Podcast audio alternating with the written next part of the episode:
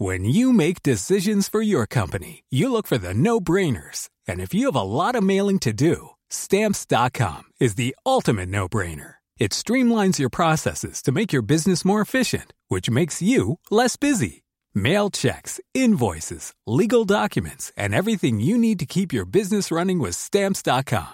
Seamlessly connect with every major marketplace and shopping cart. Schedule package pickups and see your cheapest and fastest shipping options from different carriers. With rates up to 89% off USPS and UPS rates. And with the Stamps.com mobile app, you can take care of mailing and shipping wherever you are. Make the same no-brainer decision as over 1 million other businesses with Stamps.com. Sign up with Code PROGRAM for a four-week trial, plus free postage and a free digital scale. No long-term commitments or contracts. That's Stamps.com.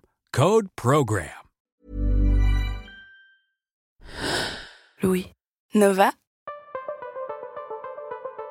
Je pense que c'est vraiment à l'université que je découvre à quel point la question de la parole, euh, elle est liée au fait d'exister, au fait d'affirmer son existence, au fait d'occuper un espace. Et c'est très lié notamment aux manifestations, aux grèves, euh, à toutes les assemblées générales euh, qui avaient eu lieu dans le cadre du, CPE. J'aimais bien, voilà, j'aimais bien demander le micro, j'aimais bien me lever, j'aimais bien. je me rappelle que je faisais vraiment des distinctions très claires dans mon esprit entre qui savait parler et qui ne savait pas parler, par exemple. Puis évidemment, j'essayais de me rapprocher des gens que j'estimais euh, savoir parler, parce que tout d'un coup, euh, les applaudissements étaient beaucoup plus vigoureux, parce que euh, on continuait à parler d'eux même quand ils avaient quitté la scène. J'étais vraiment très impressionnable, et ça m'impressionnait vraiment beaucoup.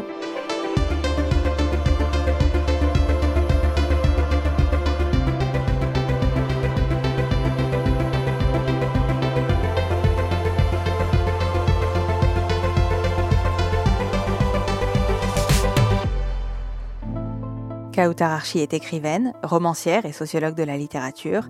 Elle est notamment l'autrice d'un essai, Je n'ai qu'une langue et ce n'est pas la mienne, dans lequel elle interroge le rapport d'écrivains algériens à la langue française dans laquelle ils écrivent et la manière dont leur écriture en français est perçue. Récemment, Kautar Archi a publié un très beau texte dans Libération.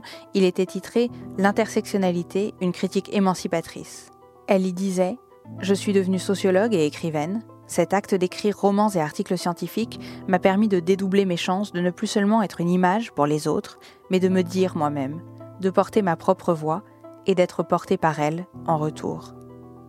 J'ai voulu m'entretenir avec Kautar Archi et lui demander de me raconter comment elle en était venue à faire des mots son métier, à habiter ainsi le langage. Je suis Charlotte Pudlowski, vous écoutez Fracas. Quand on est une jeune femme en France, quand on est issu de l'immigration postcoloniale, quand on a grandi dans des univers euh, où très tôt ça m'a été possible de voir euh, quelles étaient les, ressources des autres élèves, des autres euh, étudiants, ressources que je n'avais pas forcément toujours moi-même. Le fait tout d'un coup de, de, décider de dédier sa vie, donc ça veut dire tous les jours de sa vie presque, à une activité aussi étrange que celle d'étudier, puis ensuite d'écrire des articles scientifiques, et puis parallèlement à ça, de dédoubler ça par euh, une écriture littéraire, par des romans. Je sais que pour beaucoup, ça peut être euh, naturel si on pose la question à des écrivains, des écrivaines. Euh, dans ma trajectoire, c'est pas aussi naturel que ça, et que donc du coup, je, pour justifier cette chose peu normale ou en tout cas peu probable que d'être une fille avec ma trajectoire et de persister et de durer dans des espaces aussi durs et aussi violents euh, que ceux de l'univers littéraire et de l'univers euh, académique, scientifique. Il faut vraiment être euh, prêt à, à tout le temps se reconfronter à cette nécessité de justifier le choix qu'on a, qu'on a fait un jour et qui est un choix qui peut tout d'un coup tomber et s'évaporer parce que plein de fois je me suis dit euh, demain j'arrête, demain c'est mon dernier jour, c'est mon dernier article, c'est mon dernier livre. Voilà, j'ai ce côté un peu euh, un peu, voilà, comme font parfois les rappeurs quand ils disent allez, c'est ma dernière scène, c'est mon dernier concert, c'est mon dernier album. Moi, je sais que je me dis souvent ça avec euh, avec mes livres, avec mes articles. Donc du coup, c'est un long cheminement et c'est aussi parce que je crois que c'est c'est une lutte parce que on est en plein dans quelque chose de profondément politique qui est euh, essayer de transformer les choses avec des mots. Donc ça veut dire qu'il faut essayer de trouver des mots tout le temps qui soient des mots euh, dotés d'un certain pouvoir. Et trouver des mots dotés d'un certain pouvoir, c'est extrêmement difficile. C'est extrêmement difficile parce que si je prends par exemple l'exemple des, des romans, c'est difficile de rester, euh, de rester propriétaire euh, de la parole qu'on a, qu'on a posée sur, un, sur le papier. Très vite, cette parole, elle vous est, elle, elle vous est prise, elle est, euh, elle est, elle est disséquée, elle est, euh, elle est critiquée, et puis surtout, elle est instrumentalisée pour potentiellement euh, vous faire porter une parole qui n'est pas du tout la parole qu'originellement vous avez portée. Enfin, pour moi, je le vis toujours comme un exercice de, de, justification, en fait. Ça me renvoie toujours à ça. Je suis toujours renvoyée à, à la manière dont je réussis ou pas à justifier ce que je suis en train de faire ou ce que je suis en train de ne pas faire.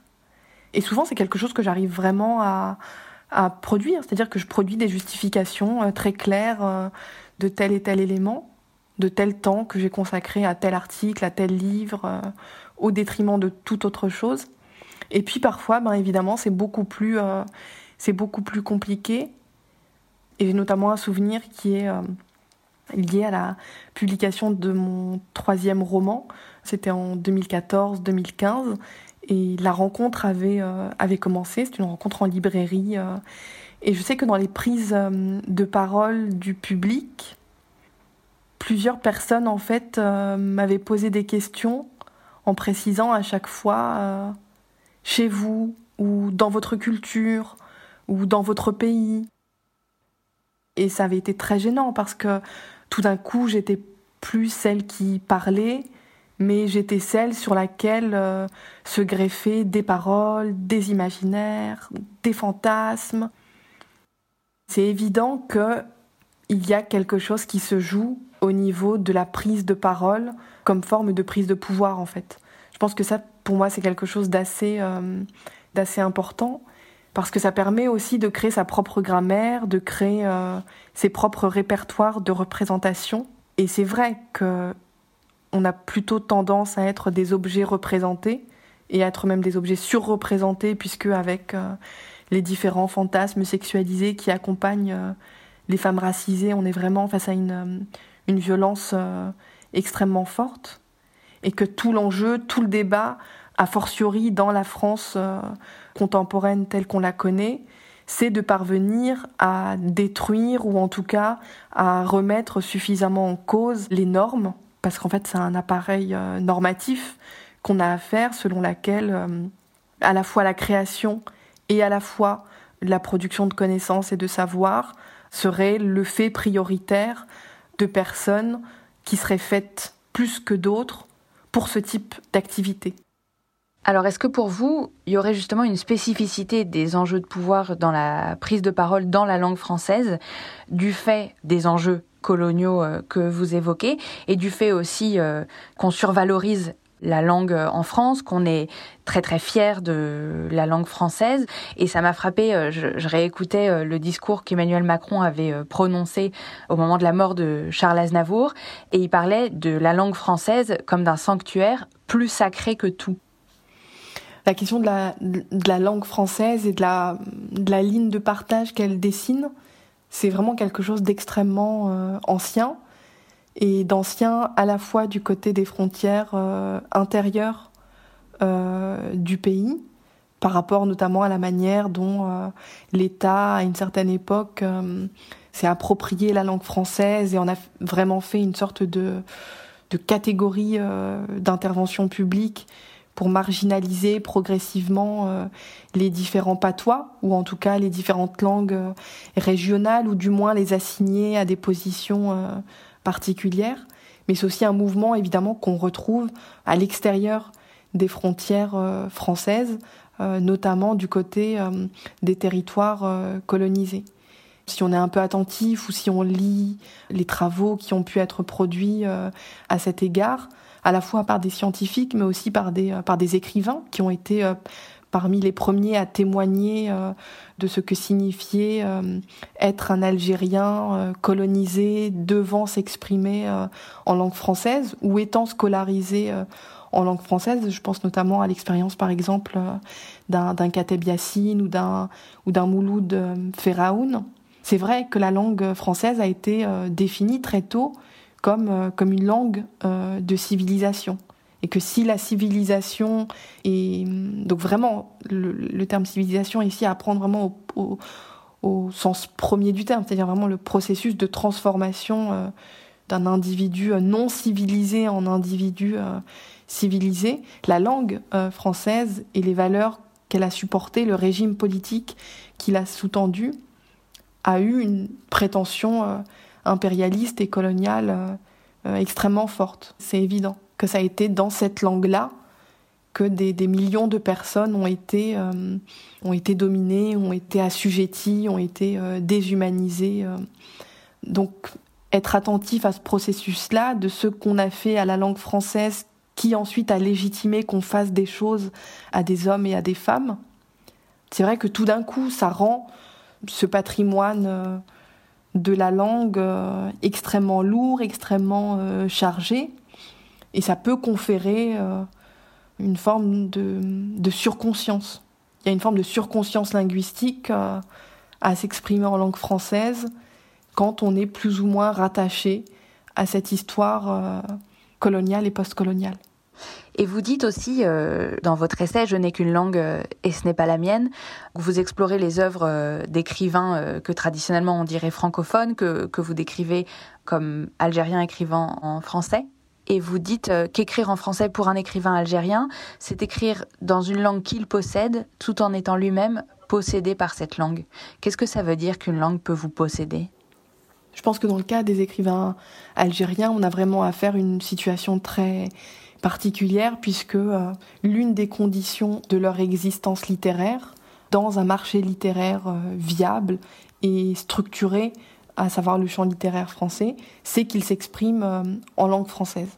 Donc ça semble évident de, le formuler euh, ainsi, mais dans un pays euh, qui est marqué par différentes langues et dans lesquelles chaque langue possède son propre niveau de langue et de perfectionnement linguistique, ça peut très vite créer pour l'écrivain en question des dilemmes, des doutes, des paradoxes qui l'invitent en fait simplement ou pas, mais à mettre en place euh, des stratégies, des conduites qui vont favoriser euh, la reconnaissance de l'existence littéraire euh, qu'il essaie de bâtir. Je suis évidemment pas dans cette situation-là, puisque je ne suis pas née en Algérie, je ne suis pas née après la grande période d'arabisation, comme ont pu l'être les écrivains de mon corpus. Et en même temps, c'est pas parce que c'est pas pareil que c'est complètement différent. Disons que le point commun, il se situe vraiment dans cette euh, tentative de dire en français ce qui, pour la société française, euh, n'est pas toujours euh, audible ou n'est pas toujours accepté ou, acceptable. Kateb Yassine, dont je parlais auparavant, en plein exercice de promotion de son roman Nejma dans les années 60, par exemple, disait euh, J'écris en français pour expliquer aux Français que l'Algérie n'est pas française. Donc on voit bien ici l'enjeu paradoxal et, étonnant que ça peut faire euh, surgir. Et le rapport à la langue, en tout cas le mien, il est pris dans cette, euh, tension-là, c'est-à-dire comment réussir à exprimer aussi clairement que possible ceux qui relèvent euh, classiquement euh, du refoulé, de la dénégation, du déni. Comment faire surgir euh, avec cette langue-là ce ce qui participe à organiser la violence sociale et qui perpétue un ordre masculin, un ordre bourgeois, un ordre hétérosexuel et un ordre blanc aussi, très évidemment. Donc disons que je me situe actuellement au cœur de ces enjeux. J'ai pas énormément de réponses à, à apporter, c'est surtout beaucoup de questions euh, voilà, que j'essaye de partager collectivement. Euh. Mais il me semble qu'il y a cet enjeu-là, de réussir à faire dire euh, à une langue ce que la nation ne souhaite pas entendre et ne souhaite pas particulièrement lire. Et la dernière chose que je voudrais vous demander, c'est en tant que sociologue et en tant qu'écrivaine, est-ce que pour vous, parler, ça comporte euh, le même plaisir et les mêmes enjeux de pouvoir et de privilège qu'écrire? Est-ce que la parole parlée, elle se situe à peu près au même endroit que la parole euh, écrite? Euh, En tout cas, pour ma part, pas du tout puisqu'une grande partie de mon temps est, dédiée au fait d'écrire je sais que quand je bascule sur une parole parlée, surtout quand on me demande de parler de ce que j'ai écrit, j'ai toujours le sentiment d'être euh, en deçà de ce que j'ai voulu voir, de ce que j'ai réussi à exprimer euh, par euh, l'enchaînement clair des phrases sur des pages et des pages et des pages. Mais je pense que ça veut simplement dire que l'enjeu il n'est pas du tout il n'est pas du tout le même. Quand je parle, disons que la parole, elle est pour moi toujours euh, dialogique, elle est toujours en attente euh, à l'oral de la parole de l'autre. Et c'est cette, euh, cette tension, cette espèce de, de chose suspendue à ce que l'autre va dire. Comme on dit, voilà, je suis suspendu à tes lèvres, à ce que tu vas me dire. Cette dimension-là, elle existe peu à l'écrit à l'écrit, elle est, elle complètement effacée, elle est complètement gommée. Les impératifs sont en tout cas euh, très différents. Donc c'est vraiment des enjeux euh, distincts. Et parfois je me demande si, tout ce que j'ai écrit, je l'ai pas d'abord écrit pour me sentir légitime après euh, à en parler. Ça veut dire qu'il faut faire beaucoup d'efforts pour réussir à prendre la parole parce qu'on regarde tout ce que ça demande d'écrire et parfois je me dis on pourrait prendre la parole plus simplement, je pourrais prendre la parole plus simplement, mais je sais que j'ai toujours quelque chose qui me retient, c'est peut-être l'éthos euh, universitaire. Euh, voilà, tant que je me suis pas affrontée à, un sujet à l'écrit, j'ai toujours euh, un souci prégnant que d'en parler à l'oral. C'est important de clarifier les choses pour moi avant de les clarifier euh, pour autrui et d'espérer qu'autour de ça, on pourra, euh, on pourra se réunir et agir. On parlait de, la possibilité de l'action au départ. Je pense que c'est quelque chose qu'il faut jamais euh, perdre de vie. C'est-à-dire que pour moi, le texte, il doit vraiment, il a toujours une prétention transformatrice. J'essaie toujours, je sors toujours d'un livre ou j'essaie toujours de sortir d'un article en me disant, il faut absolument pas que je sois la même personne en ayant commencé le texte et en l'ayant euh, fini. Et j'essaie toujours d'achever sur une note euh, collective où, à un moment donné, je me dis, bon, j'ai suffisamment dit je, maintenant il faut réussir à prendre le virage où le nous va devenir euh, une évidence. La parole, c'est il y a une dimension de jeu, il y a une dimension c'est un jeu avec les limites, c'est qu'est-ce qu'on peut dire, qu'est-ce qu'on ne peut pas dire. Enfin, il y a tout cet élément-là qui entre en ligne de compte et qui évidemment est très euh, agréable et très jouissif aussi. Je pense que c'est pour ça que j'ai été très marquée à l'époque par ce qui se passait dans ces assemblées générales où on pouvait tout dire et tout ce qu'on disait, on y croyait euh, d'une manière complètement euh, absolue. On était convaincus que que c'était juste et qu'on était dans la vérité à ce moment-là. Et je crois que la parole vous fait très vite croire que vous êtes dans la vérité, là où l'écriture vous empêche, vous empêche de vous installer trop rapidement dans ce sentiment-là de, vérité.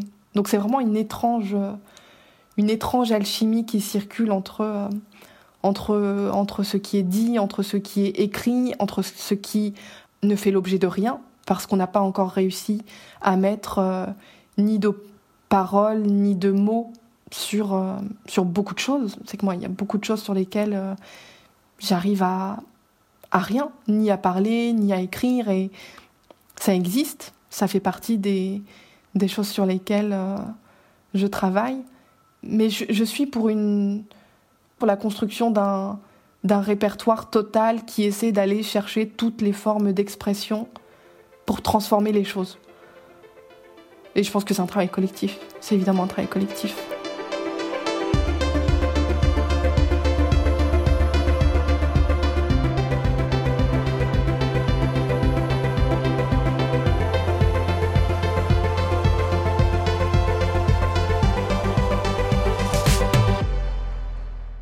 Kautar Archi est écrivaine et sociologue. Son dernier roman, À l'origine notre père obscur, est publié chez Actes Sud. Son dernier essai, Je n'ai qu'une langue, ce n'est pas la mienne, est publié chez Fayard.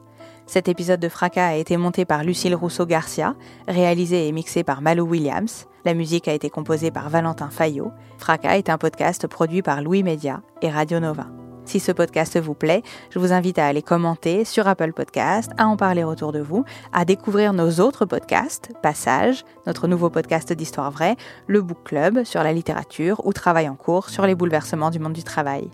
Et si vous voulez soutenir Louis et nos projets, vous pouvez vous abonner au Club Louis, louismedia.com slash club. À très vite. Bonjour, ici Louis Vindel. Vous m'avez peut-être écouté dans Passage, aux côtés de Solal, mais aujourd'hui je vous dis deux mots sur Lettres Zola, une publication soutenue par Louis Média. La promesse de Lettres Zola, c'est d'amener la littérature dans votre boîte aux lettres. Chaque mois, recevez un texte original et inédit par une jeune plume française. Un petit livre d'une cinquantaine de pages, grâce auquel vous pourrez vous plonger dans un sujet de société et découvrir les nouveaux visages de la littérature contemporaine. Mathieu Palin, Blandine Rinkel, Arthur Dreyfus, Abigail Assor, François-Henri Désérable et bien d'autres. Vous pouvez vous abonner à partir d'un peu plus de 6 euros sur www.lettrezola.fr. Bonne écoute et bonne lecture.